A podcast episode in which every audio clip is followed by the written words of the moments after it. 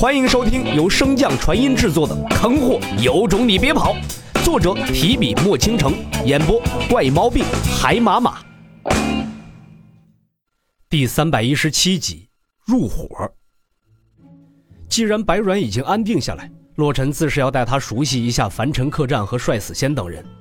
可就在两人行至封印引灵的房间之前时，白软忽然停下了脚步，露出了一丝复杂的神情。哥哥。这个房间中住的是谁？洛尘见他提及，心中也是咯噔一下。在封印之下，洛尘也只能很微弱的察觉到引灵的气息。但白软现如今展现出来的境界与其相差甚远，怎可能一眼识破呢？洛尘揉了揉他的秀发，好奇问道：“你怎么知道里面住了人？”白软双眼死死的盯住房门，轻声道：“里面有我很熟悉的气息。”闻言，洛尘更加疑惑。据自己了解，尹灵被封印在通灵大陆已有数千年之久。白软既然说尹灵身上有他熟悉的气息，难道……不等洛尘继续细想，白软便向着那房间迈步而去。洛尘见状，并未阻止。自从他拿出石棺来之后，尹灵便狂暴无比。之前洛尘猜测是因为那静候的世界才导致如此，后来细细一想。自从洛尘回归后，那镜子法宝都崩碎了，自然不可能是因为他。而这客栈中，除却那毫无奇异之处的石棺外，便只剩下了白软一个外来户。对这个曾经帮助过他数次的前辈，他自然也想解开其中的疑惑。所以洛尘非但没有阻止白软，还帮助他解开了房间中的第一层封印。当房门彻底打开，那被封印压制的引灵见到白软后，全身灵力瞬间爆开。一副得见生死大敌的模样，果然如此。洛尘见状，心中的疑惑也彻底的解开了。尹灵之所以狂暴，便是因为白软，可又为何？正当洛尘疑惑时，白软径直向着尹灵所在走去。洛尘见状，连忙上前阻止他：“别再往前了，危险！”白软挣脱开了洛尘：“大哥哥，没事的。虽然他很凶，但我能感觉到。”其实他对我并没有太大的敌意。此言一出，洛尘顿时就不会了。你管眼前这个恨不得把你骨头嚼得渣都不剩的尹灵叫做没有敌意？就在洛尘出神间，白软便踏入了封印之中，更是不要命一般的伸出小手，向着尹灵抚摸而去，丝毫没有顾及尹灵那蓄势待发的獠牙。哼，软软能感觉到我们之间有着极为亲密的联系，我们早就认识的，对吗？此言落下，尹灵顿时安静下来，也有些好奇的开始打量眼前的小不点儿。洛尘见尹灵真的没有出手伤害软软，便也放心下来，看向尹灵问道：“前辈，你的神智恢复了？”尹灵有些茫然的看了他一眼，便再次将目光投向白软。在片刻的接触熟悉之后，尹灵全然不见方才的狂暴模样，一脸温顺的蜷缩在了白软的怀中。喉咙之间还发出了一阵阵的呼噜声，说不尽的享受。大哥哥，我们走吧。小白说他想出去透透气。听到白软对尹玲的称呼，洛尘嘴角一抽。可当他望向尹玲之时，却发现他没有丝毫的介意，自顾自的在白软怀中享受。大哥哥，哦，好。回过神来的洛尘连忙解开了尹灵身上的封印。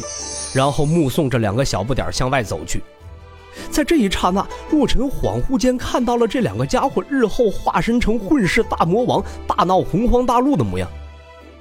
大哥哥，你不是说要带我去认识一下两个姐姐和几个叔叔吗？洛尘看到白软那乖巧的神情，瞬间将自己不切实际的想法给抛到了九霄云外。软软这么乖，怎么可能变成混世魔王呢？不多时，洛尘便带着白软一路逛到了凡尘客栈的后院，而帅死仙等人此时正在打坐调息。幸好洛尘分出的能量并不多，此时几人早已吸收完毕，达到了最后的收尾阶段。否则，白软定能发现那股能量，到时候真的就解释不清了。感受到洛尘的到来，帅死仙等人连忙起身，正欲感谢一番，却被洛尘的眼神阻止。帅死仙等人虽然不解，但也清楚洛尘这么做自然是有其用意，便也不再废话。重新挺直身形的几人，此时也注意到了在洛尘身边那宛如瓷娃娃一般乖巧可爱的小女孩，以及女孩怀中那只瘟神。不同的是，那瘟神和他们平日里所见的相差甚大。此时这温顺的模样，他们几人更是从未见过。哇，这是哪儿来的娇娃？快让姐姐抱抱！不出洛尘所料，白软的出现顿时吸引住了二女。不说活泼好动的秦青雨，即便是平日里比较成熟稳重的上官九九，此时也按捺不住心中的欢喜，连忙上前逗弄软软。洛大哥，这是从哪儿拐来的小娇娃，竟然生得如此可爱。此言落下，秦青雨尚未意识到自己之错，但旁边的上官九九脸色顿时大变。好在秦青雨和上官九九相处如此之久，早已不是当初被秦家众人捧在手中的花瓶。下一刻便察觉到了众人的细微变化，秦青雨也立刻察觉到了自己言语中的不当。秦青雨虽然无比期望众人没有再听他讲话，或者直接忽略掉那个脱口而出的骆大哥，但他也知道这并不可能。洛尘隐藏了如此之久的身份，就这么被他不经意的一句话公之于众。此时，秦青雨的心中充满了惶恐、害怕和担忧。毕竟之前陷害王家之事，他也有参与。深知这一点一滴的厉害，正在秦青雨手足无措之时，洛尘看向白软，缓缓开口：“他叫白软，以后在人前你们喊他软软便可。这次过来，除了跟你们介绍一下这个小家伙，还有一件重要的事情要跟你们宣布。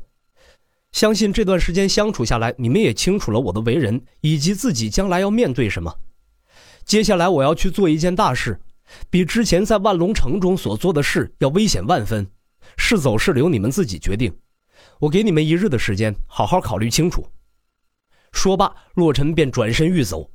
帅死仙当即单膝跪地，抱拳喊道：“好人前辈，我帅死仙不需要考虑，好人前辈去哪儿，我便跟到哪儿。”继帅死仙之后，剩余的几人，包括上官九九在内，同样单膝跪地。虽然未曾出声，但其所表达之意再明显不过了。既然如此，那就多谢各位厚爱了。”秦青雨低声道。“大哥，我……”洛尘靠近秦青雨所在，哭笑不得的将她托起，叹道：“傻丫头，哎，各位，事到如今，我也无需再对各位有所隐瞒。我真名为洛人前辈，不必如此，名字不过是个代号罢了。”洛尘刚要说出自己的名字，便被帅死仙打断。